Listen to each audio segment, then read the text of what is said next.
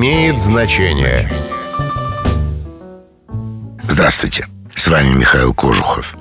Бросать камень в огород. Если вам предложат бросить камень в огород, не стоит сразу отправляться на поиски булыжника. В средние века в Европе был обычай закидывать камнями плодородные земли врага, чтобы уничтожить урожай и обречь его на голодную смерть. Так камень стал символом бесплодия. Бросить его в огород означало насолить, навредить кому-то, обречь на страдания. Близким по смыслу является фразеологизм «бросить камень», который родился еще в евангельские времена. В древней Иудее преступников забивали камнями. Когда фарисеи привели к Иисусу женщину, обвиненную в прелюбодеянии, он сказал знаменитую фразу «Кто из вас без греха, первый брось в нее камень». С тех пор выражение «бросить камень» получило значение «обвинить кого-нибудь».